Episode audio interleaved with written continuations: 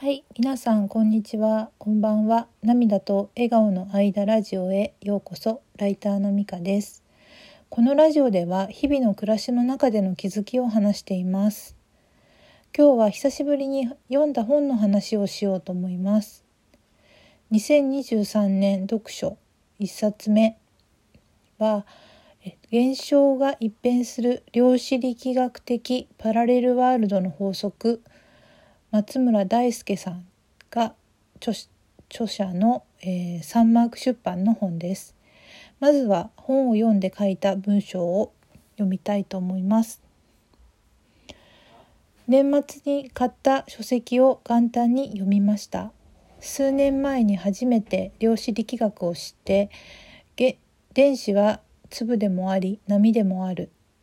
観測すると素粒子が姿を現すなどと聞いてびっくりした記憶があります。そして引き寄せの法則とかパラレルワールドの話も聞いてなんとなく分かったつもりだったのですがパラレルワールドがいまいちイメージしにくいまま放置していたんですよね。だけど先日著者の村松大輔さんが何を観測するか何を意図するかによってその周波数帯にあなたは飛び移るって言っているのを聞いてハッとしたんです。目の前の無数の扉から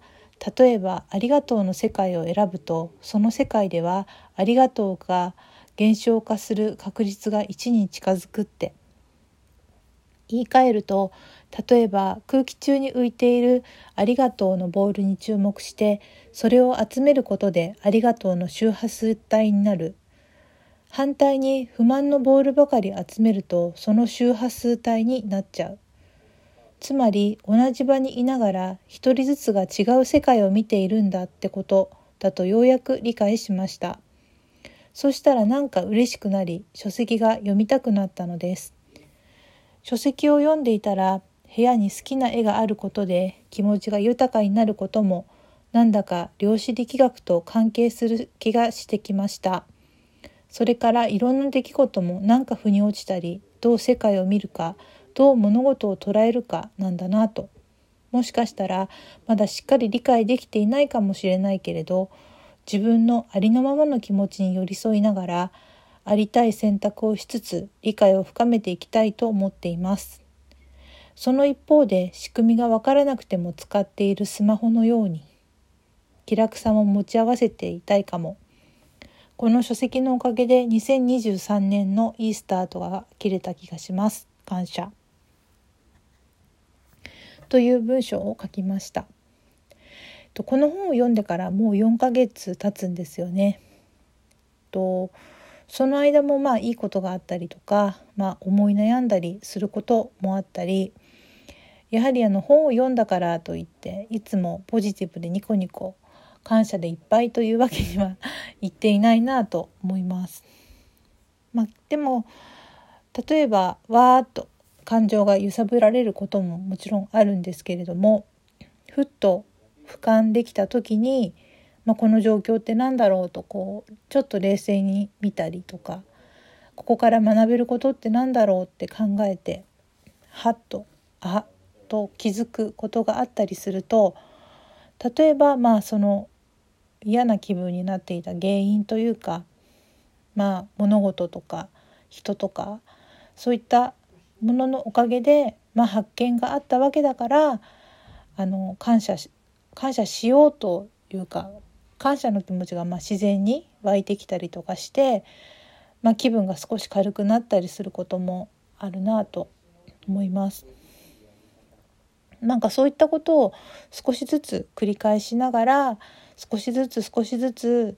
感情と、まあ、事実というか出来事を切り離す時間が少し時間が早く時間というか、えー、切り離す方がまあちょっと長くなったりとかそこに行くタイミングが少し早くなったりとかしているのかなと。本当に微妙にしか成長してないかもしれないんですけども。そんな気もします。でまあね人生はもう折り返しきっと過ぎてると思うんですけれどもえっ、とまあその今になってですねなんかこう自分がいかに未熟であるかってことに気づくことがなんか最近多くてでそれでなんかすごいああんかこんな年にもなって気がつけない今まで気がつけなかったんだと思ってなんか恥ずかしくてやるせなくなったりすることもなんか増えてきてると思うんですけどまあそうやって遅くても気づけたことっていうのは逆にすごいありがたいことだなと思って感謝して喜ぼうかなと思います。なんかこう人は凸凹してるからこうみんな均一的に大人になるというか成長するというより部分部分でやっぱりいろんなことを経験して初めて気づいたり、あのー、することもあるからなんかこう若いからあの知らないとか年取ってるから知ってるっていうわけじゃなくて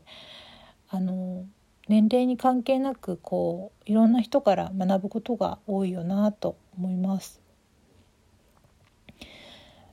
だからずっと成長できるように今日より明日明日より明後日というかずっと成長できるように心と体も柔軟に柔らかくしていきたいものだなと思ったりしています。そんな感じで、えっと、本を読んで、あの、感謝のところに、あの、感謝のそのフォトンっていうかのところに周波数帯にいるようにしようと思ったのにやっぱりこう日常でなかなか忘れがちなので、まあ、時折本を読み返しながらあの意識していけたらなと思います。ということで本の話は以上です。で、えっと、今これ収録でお話ししているんですけれどもあの5月のですね5日4日前ですねに初めてあのこのラジオトークの生配信挑戦しましてすごく緊張したんですけれどもあの AI の AI 子供って言ったかな？あの子供の日だからって言って AI があのコメントをくれるっていうイベントがあったんで挑戦したんですけどなんかちゃんと話を聞いてコメントをくれたりして楽しかったです。でやっぱりイベントだったからかな？聞きに来てくれた方も何人かいらっしゃってとても楽しくお話できました。収録とはまた違ったなんか緊張感と高揚感があったのでまたライブもやってみたいと思います。その後ですねもう一回一昨日かなあのライブやったんですよね。でそしたらやっぱりコメントってやっぱり その AI じゃはあのいなかったんでその日はコメントはいただけなかったんですけれどもあの何かこう、まあ、有意義な話ができるかどうかはわからないですけどもなんかあのたまたま立ち寄った人があなんかちょっと楽しい時間過ごせたなっていう感じでなんかあの思ってもらえるような何かこう配信ができたらいいななんてちょっと思いました。なんかアーカイブもとりあえず残してあるのでもしあのよかったらライブっていうところを押してもらうとあのアーカイブが聞けると思うのでよかったら聞いてみてください。はい。ということで今日のラジオはこれで終わります。最後まで聞いてくださってありがとうございました。ではまた。さようなら。